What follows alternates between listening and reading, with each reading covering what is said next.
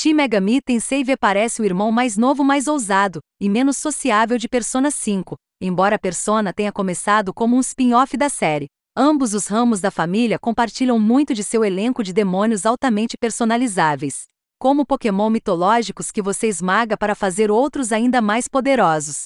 Eles têm sistemas de combate excelentes baseados em turnos, que o encorajam a pescar nas fraquezas de seus oponentes e fazer uso inteligente de todos os recursos disponíveis para você. O que está faltando na fórmula Persona aqui é muito do seu coração, mas Shin Megami Tensei V ainda se destaca para ter sucesso em muitas outras maneiras. Existem algumas razões para isso. A primeira delas é que o jogo não dá a você absolutamente ninguém com quem se preocupar somos apresentados a alguns alunos cujas personalidades são superadas por seus elegantes uniformes escolares, apenas para serem quase instantaneamente puxados por um apocalipse demoníaco. O que resta é um Japão futurista, ou paralelo, conhecido como Daet, que é quase totalmente coberto por areia. Nosso herói é fundido com um deus para se tornar o que é chamado de Naobino. Mas mesmo isso não é tão interessante quanto seu novo cabelo, e a possibilidade de que ele se tornou o quinto membro do Abba reformado, a julgar por sua nova roupa do Avatar. A maior parte da ação ocorre em quatro áreas abertas e expansivas do Netherworld, uma realidade alternativa refletindo uma Tóquio pós-apocalíptica repleta de feras e heróis mitológicos. Eles vão desde a extensão do deserto queimada pelo sol de Minato até o sombrio e vermelho sangue de Shinagawa e cada um ecoa uma área da Tóquio do mundo real, com edifícios em ruínas e marcos importantes se projetando das ruínas. Todos eles têm uma vibração muito distinta, divergindo de um tema central de estranheza surreal e tecno-religiosa, embora você trate de muitas batalhas intensas dentro delas. Essas paisagens bizarras também incentivam a exploração, e até envolvem algumas plataformas complicadas para encontrar todos os Mima escondidos. Pequenos caras vermelhos que dão a você uma moeda que você pode usar em bônus milagrosos para todo o grupo ou para personalizar o protagonista. Eu acho que não há sentido em nos apresentar aos demônios dos personagens quando há tantos demônios reais, por Deus, que iremos conhecer em vez disso. Qualquer pessoa que tenha jogado um jogo Shin Megami Tensei entende isso. Como nas entradas anteriores, vê gira em torno de uma guerra entre anjos e demônios, com o Japão dos dias modernos sendo pego no fogo cruzado. Desta vez, no entanto, somos informados imediatamente que Deus está morto. Os demônios venceram, mas os anjos não aceitaram seu destino. Você já? Você se importa? Haverá muitos confrontos e decisões ao longo do jogo que permitirão que você escolha um lado, se algum. Mas, novamente, o jogo não faz praticamente nada para fazer você se importar de uma forma ou de outra. Tomei todas as decisões com base no que faria, não no que os personagens fariam, e isso me decepcionou. E a personalização é o principal pilar do SMT5. Como não há membros humanos do grupo que ficarão com você durante toda a aventura, você construirá uma equipe rotativa de três demônios.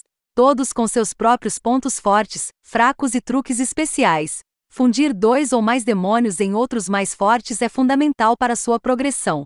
Mas você também pode acumular itens chamados grimórios, que permitem que você continue a energizar alguns demônios específicos que deseja manter com você por um longo tempo, o que eu realmente apreciei. Ganhar novos demônios envolve um sistema de negociação que requer o aprendizado da personalidade de cada demônio e que tipo de resposta irá agradá-los.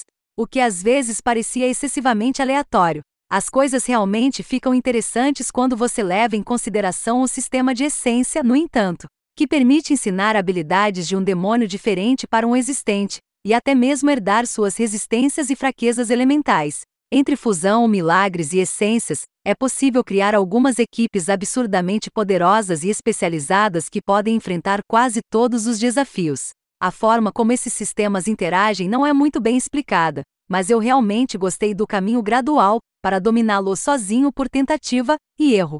A fome de experimentar é uma grande vantagem neste submundo, e a maestria é basicamente uma necessidade, a menos que você queira jogar na dificuldade mais fácil. Shin Megami Tensei tem a reputação de ser brutalmente difícil como série, e eu pude ver o porquê mesmo no modo normal. Apenas usando os demônios mais fortes que encontrei naturalmente, muitas vezes fui mastigado e cuspido muito rapidamente, especialmente contra certos chefes e no último quarto da história. Mas só até eu perceber que o verdadeiro desafio era criar meticulosamente o time perfeito para cada área, às vezes até para cada luta. Todas as ferramentas estão lá, e se você souber como usá-las, poderá explodir inimigos que antes pareciam imbatíveis. Mas não haverá misericórdia se você não fizer isso, então entrar com a mentalidade certa é uma obrigação. Também há um pouco de moagem envolvida se você quiser acompanhar os desafios à frente, o que não é tão inesperado para um JRPG. Definitivamente se arrasta em momentos em que você pode ter que lutar contra o mesmo grupo de inimigos 10, 15 ou até 20 vezes na mesma área para subir de nível. Algum tipo de modificador de batalha aleatório, apenas para agitar as coisas de vez em quando seria muito bem-vindo. Mais uma vez, penso nos ataques do Showtime e nas sombras instáveis adicionadas na versão Royal do Persona 5, como exemplos de como Atlus lidou com esse problema com sucesso no passado. E você pode pular um pouco de opressão explorando habilmente um tipo específico de inimigo que terá que descobrir sozinho, mas não pode evitá-lo totalmente, especialmente no final quando você não está explorando e batalhando pelo seu caminho através das terras devastadas. Você passará alguns curtos interlúdios na versão não apocalíptica de Tóquio, que parecia um minijogo desnecessário. Você move um pequeno peão ao redor de uma paisagem urbana reduzida onde não há muito o que fazer ou interagir. Mas esses segmentos geralmente acabam antes que você perceba. Cada capítulo também termina com uma mega masmorra substancial, embora apenas uma das três. Uma fortaleza infernal completa com desafiadores quebra-cabeças de salto, pareça significativamente diferente do resto da aventura. Os outros dois são quase todos corredores cheios de monstros. A masmorra final tenta apresentar uma nova mecânica interessante com portas que começam e param quando você passa por elas. Mas acaba sendo menos um quebra-cabeça e mais uma forma de forçá-lo a voltar atrás. As soluções eram muito diretas e estúpidas para parecer que eu tinha realizado alguma coisa, a outra área onde SMT5 ficou aquém para mim foi na escrita. Leva mais de 20 horas para encontrar qualquer motivação pessoal, além da sobrevivência, e descobrir o que está acontecendo. E os personagens companheiros também são muito subdesenvolvidos. Para começar, você não consegue passar tempo suficiente com a maioria deles, já que eles geralmente não se juntam a você na batalha, ou mesmo têm suas próprias histórias paralelas. Você se depara com eles por alguns minutos durante as cenas após muitas horas de aventuras. E nenhum deles parece ter experiências profundas ou mesmo um arco de personagem. Eles existem principalmente como decoração em uma história que se preocupa mais com grandes conceitos do que com pessoas. A história principal é definitivamente interessante, pelo menos, e não apenas outra repetição de Deus contra Satanás, para controlar o destino da humanidade. Embora eu não vá estragar nada, os três, atualização.